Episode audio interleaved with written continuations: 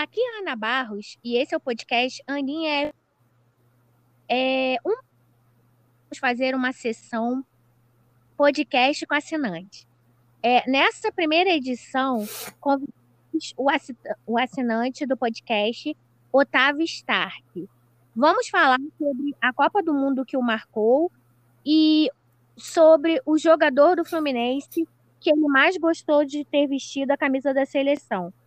Olá, Otávio. Olá, Aninha, tudo bom? Tudo, Otávio. Então, Otávio, qual foi a seleção brasileira que mais te marcou? Ah, foi de 82. Eu tinha 10 anos e achei que a gente ia ser campeão. E ah, aquele jogo da Itália assim fica engasgado até hoje assim. Eu fiquei revendo o segundo gol. Assim, tava com 24 minutos, meu tempo, bola na mão do Valdir Pérez. Aí ele lança para o Leandro, Leandro tenta atacar, volta para o Serias, aí Serias toca no meio, a zaga está toda desorganizada, a gente toma o um segundo gol, besta, aí a gente sofre para conseguir empatar. Aí quando a gente empata, pensa que vai passar de empate, porque empate garantia a gente na próxima fase. Aí no final do jogo seria cede um escanteio e a Itália faz 3 a 2 e passa de fase. Quantos anos e... você tinha, Otávio? Foi uma grande frustração? Foi, eu tinha 10 anos e foi uma grande frustração, assim, porque é, à medida que o Brasil foi passando, foi ganhando, foi goleando, e a gente ganhou também da Argentina, que era a atual campeã do mundo. Então todo mundo já acreditava que o Brasil seria campeão, ninguém levava muita fé que a Itália seria um obstáculo. Mas o time da Itália era muito bom, né? Sim. Eu, é, é porque, assim, eu era pequena, assim, não, não, não prestava muita atenção no, nos programas de esporte, né? Revendo o Zezé Moreira disse que era um time com muita categoria. E, e eu acho que, o, como a Itália passou da primeira fase com três jogos 0 a 0 ninguém levou muita fé na Itália, mas a Itália vinha jogando bem. E o Brasil também não prestou muita atenção em algumas coisas, por exemplo, que o Zoff, ele sempre jogava adiantado, então era tinha que chutar de fora da área, que nem o Falcão fez no segundo gol, tinha que ter tentado mais. O Éder não jogou bem. O Eugênio Leal, que é um comentário esportivo, falou que o lateral direito da Itália estava improvisado, não era um lateral direito original. Eu já não tenho certeza disso. Mas o Éder fez um, não jogou bem aquele jogo. E o Tele insistiu com, com o Serginho, que era horroroso. É, podia ter colocado o Roberto Dinamite, né? Tinha o Dinamite, tinha o Reinaldo machucou e o Careca machucou também. Os dois seriam, podiam ter sido convocados e não foram. Seriam bem melhores que o Serginho. Ele atrapalha o Brasil em todos os jogos. Na estreia contra a União Soviética. Na Itália tem um lance que ele atrapalha o Zico. O único jogo que ele fez um gol foi contra a Argentina, mas ele estava sozinho, qualquer um faria aquele gol.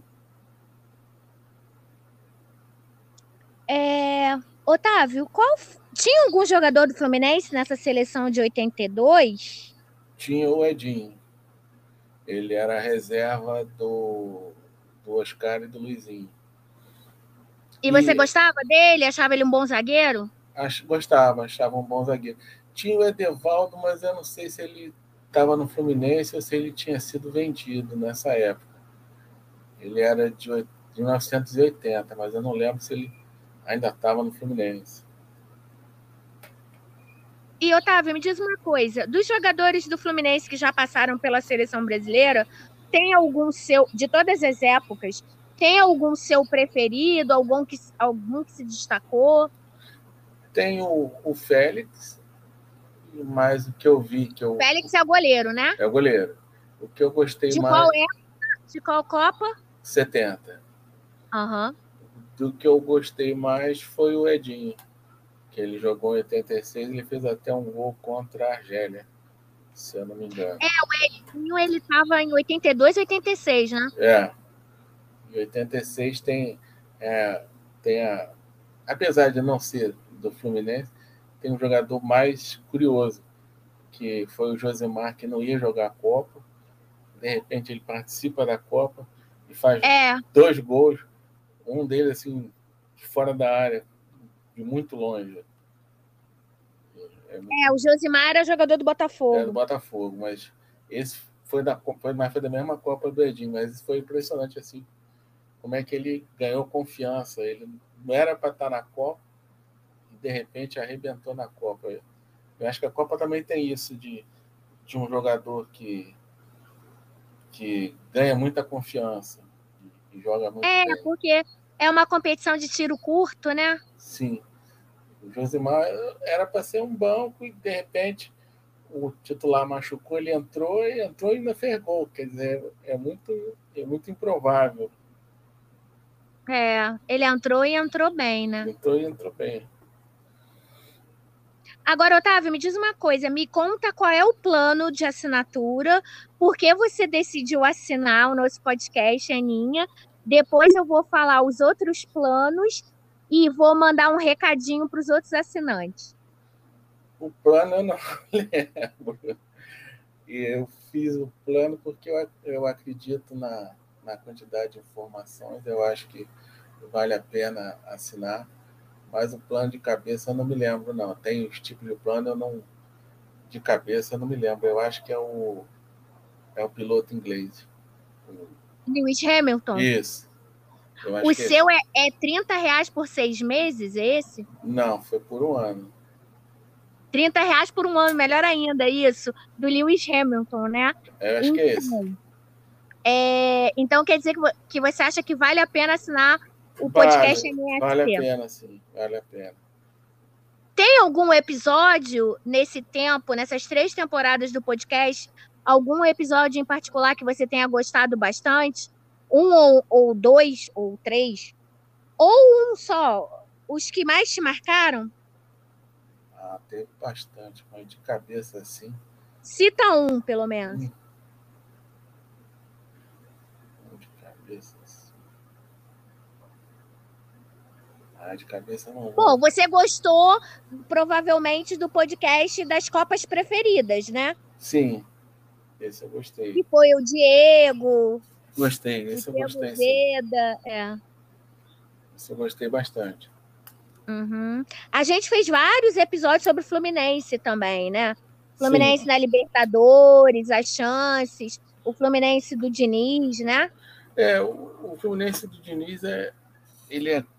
Ele é. Assim, tem, você acha que vai engrenar e às vezes ele não engrena, e quando você não espera, de repente o time acerta. O time que eu, eu menos esperava foi esse do ano passado acertar.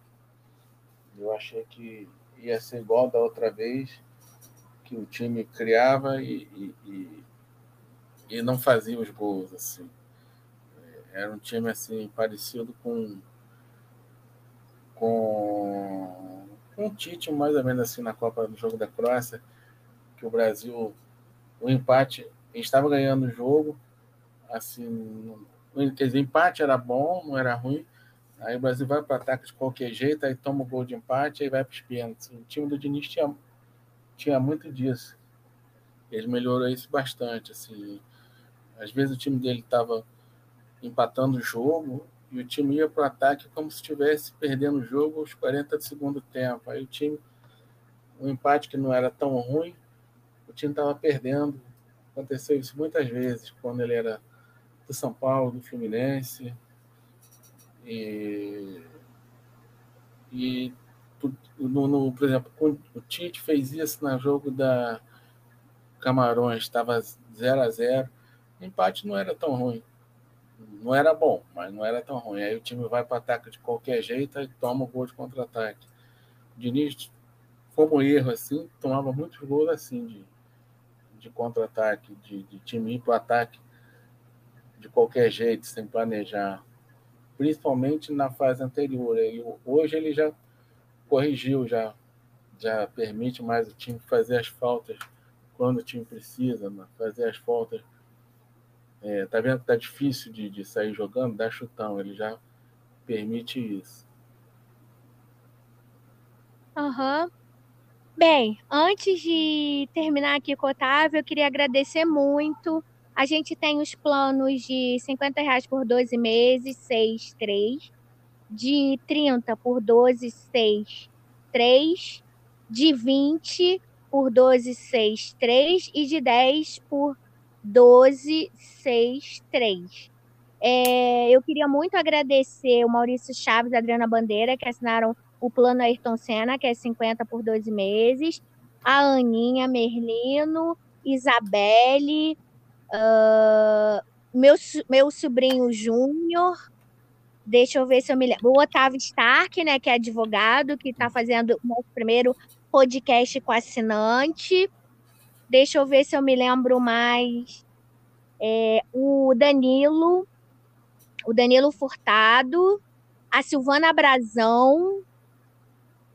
Hum, eu acho que eu falei todos. Se eu tiver esquecido de alguém, hum, eu acho que eu que eu falei todas as pessoas que estão assinando o, o meu podcast. Quem quiser saber mais, pode mandar um e-mail para ana com dois n's barros 1972 ou falar com a gente pelo Instagram arroba Ana com dois N's Barros, ou pelo Twitter, arroba Ana com dois N's Barros. Otávio, muito obrigada por ser um apoiador do podcast Aninha FC e até o próximo podcast. Até o próximo. Tamo junto. Tamo junto.